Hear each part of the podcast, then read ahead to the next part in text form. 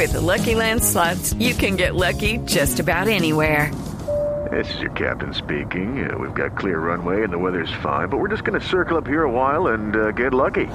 No, no, nothing like that. It's just these cash prizes add up quick. So I suggest you sit back, keep your tray table upright, and start getting lucky.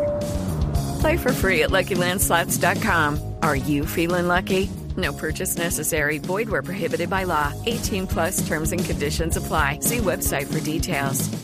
Desde el búnker de la Fiscalía ya fue trasladada a la Corte Suprema de Justicia la exdirectora del DAS, María del Pilar Hurtado, para escuchar su condena por su responsabilidad en las interceptaciones ilegales durante el gobierno Uribe. Rocío Franco. La Fiscalía confirmó que será traída a las instalaciones del Palacio de Justicia, aquí en la Corte Suprema, la exdirectora del DAS, María del Pilar Hurtado, para que ella escuche de la propia voz de los magistrados de este alto tribunal el sentido del fallo que será condenatorio dentro del proceso por las chuzadas. Su presencia se dará por primera vez en el Palacio de Justicia y también ha confirmado su presencia el exsecretario de la Presidencia, Bernardo Moreno, bajo la pregunta de si habrá o no una orden de captura en su contra. Rocío Franco, Blue Radio. El presidente Santos hizo un llamado a sus contradictores para que se unan a la marcha por la vida del próximo 8 de marzo. Pidió dejar atrás las diferencias políticas. Diego Monroy. Tras aceptar la invitación del exalcalde de Bogotá, Antanas Mocus, para marchar por la vida el próximo 8 de marzo, el presidente Juan Manuel Santos invitó a que esta movilización no se politice. De igual manera, le pidió a sus contradictores que también participen ese día. Y acepto marchar también por los que no piensan como yo pienso, por mis contrarios, por mis, por mis rivales, por mis adversarios. Por ellos también quiero marchar. En esta marcha los invito como presidente de la República, también como colombiano a que no le pongamos tinte político a esta marcha. El mandatario colombiano aseguró que también marchará por la defensa de la vida de los niños en el país. Dijo que hay que protestar por aquellas personas que atentan contra el futuro de Colombia. Diego Fernando Monroy, Blue Radio. La situación en Venezuela está comenzando a impactar el desarrollo económico de las zonas de frontera con Colombia, así lo advirtió el Departamento Administrativo Nacional de Estadística. Julián Calderón. El Departamento Administrativo Nacional de Estadística DANE indicó que en el primer mes del año Cúcuta registró una tasa de desocupación de 14,5%, aunque es una notable reducción frente al dato de enero de 2014, cuando el desempleo se ubicó en 16,7%, sigue siendo la ciudad con el desempleo más alto del país. El subdirector del DANE, Diego Silva, afirmó que entre muchos factores, la situación venezolana en zona de frontera tiene mucho que ver. Posiblemente. En, este, en los últimos días estamos analizando una situación coyuntural. En todos los ámbitos estamos viendo lo que sucede, pero lo que vemos en la frontera es estructural. Cúcuta ha estado en esos niveles, en los más altos del país en los últimos 12, 14 periodos. En la capital del norte de Santander, la tasa general de participación en enero fue de 63,5% y la tasa de ocupación se ubicó en 54,2%. Julián Calderón, Blue Radio. Dos de la tarde, 35 minutos. Un ataque que preparaba la guerrilla del ELN en el departamento de Arauca fue frustrado por las fuerzas militares. María Camila Díaz. Hola, buenas tardes. Tropas de la Fuerza de Tarea Quirón del Ejército lograron en las últimas horas frustrar un atentado de guerrilleros del ELN en zona rural del municipio de Tame, en el departamento de Arauca. Fue así como soldados hallaron en la vereda San Pedro, cerca de un cañón, un tarro bastante grande de aluminio que luego de ser verificado en su interior encontraron tres granadas de fragmentación IM-26 de alto poder, más un proveedor metálico y más de 60 cartuchos calibre 5.56. Todo esto proveniente de esta guerrilla que planeaba en estos días atentar justamente contra la población civil y contra la fuerza pública que se encuentra brindándole seguridad a la ciudadanía. María Camila Díaz, Blue Radio.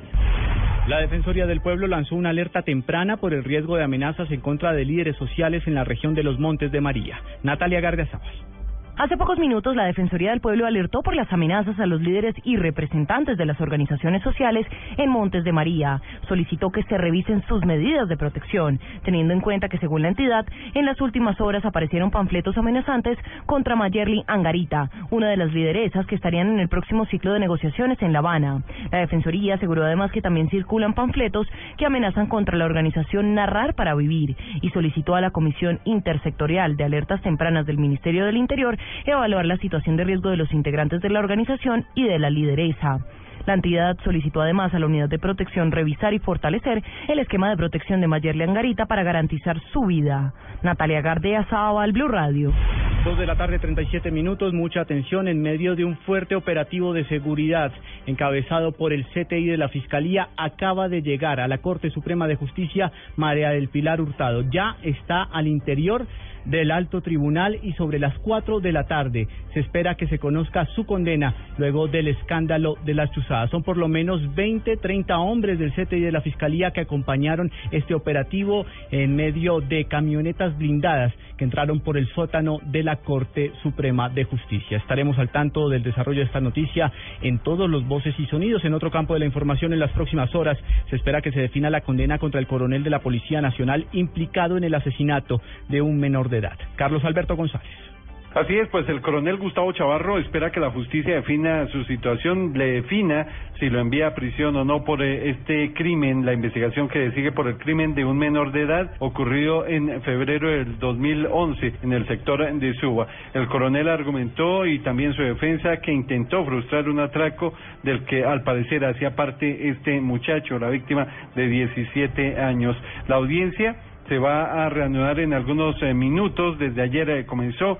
El coronel enfrenta delitos de homicidio agravado y también alteración de la escena de los hechos. La fiscalía argumenta que el oficial, quien actualmente ocupa el tercer puesto en la línea de mando de seguridad de la policía de Bogotá, utilizó un arma no convencional. Por estos hechos, pues eh, la procuraduría y también la fiscalía están pidiendo cárcel para este oficial de la policía. Carlos Alberto González, Blue Radio. A esta hora se presenta un accidente de tránsito en el sur de Bogotá. El reporte lo tiene Daniela Morales.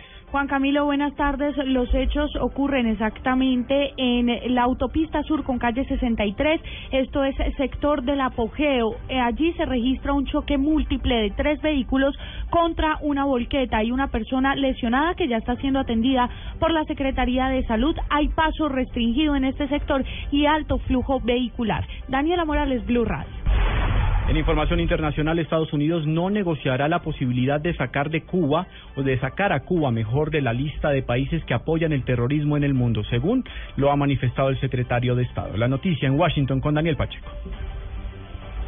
Juan Camilo, buenas tardes. Las afirmaciones eh, de John Kerry, el secretario de Estado, ponen eh, punto final a uno de los temas que se discute hoy en la segunda ronda de charlas entre La Habana y Washington para normalizar sus relaciones. La Habana había pedido que, como parte de esas negociaciones, para poder abrir embajada, Washington lo sacara de la lista de países que apoyan el terrorismo. Sin embargo, el secretario de Estado reafirmó, como ya lo había dicho eh, su oficina, que ese es un asunto separado que se tratará técnicamente por parte del Departamento de Estado y no es parte de una negociación. En Washington, Daniel Pacheco, Blue Radio. En noticias de la tecnología, Facebook acaba de incorporar herramientas para encontrar personas con algún tipo de depresión o pensamiento suicida en la red social. Juan Esteban Silva.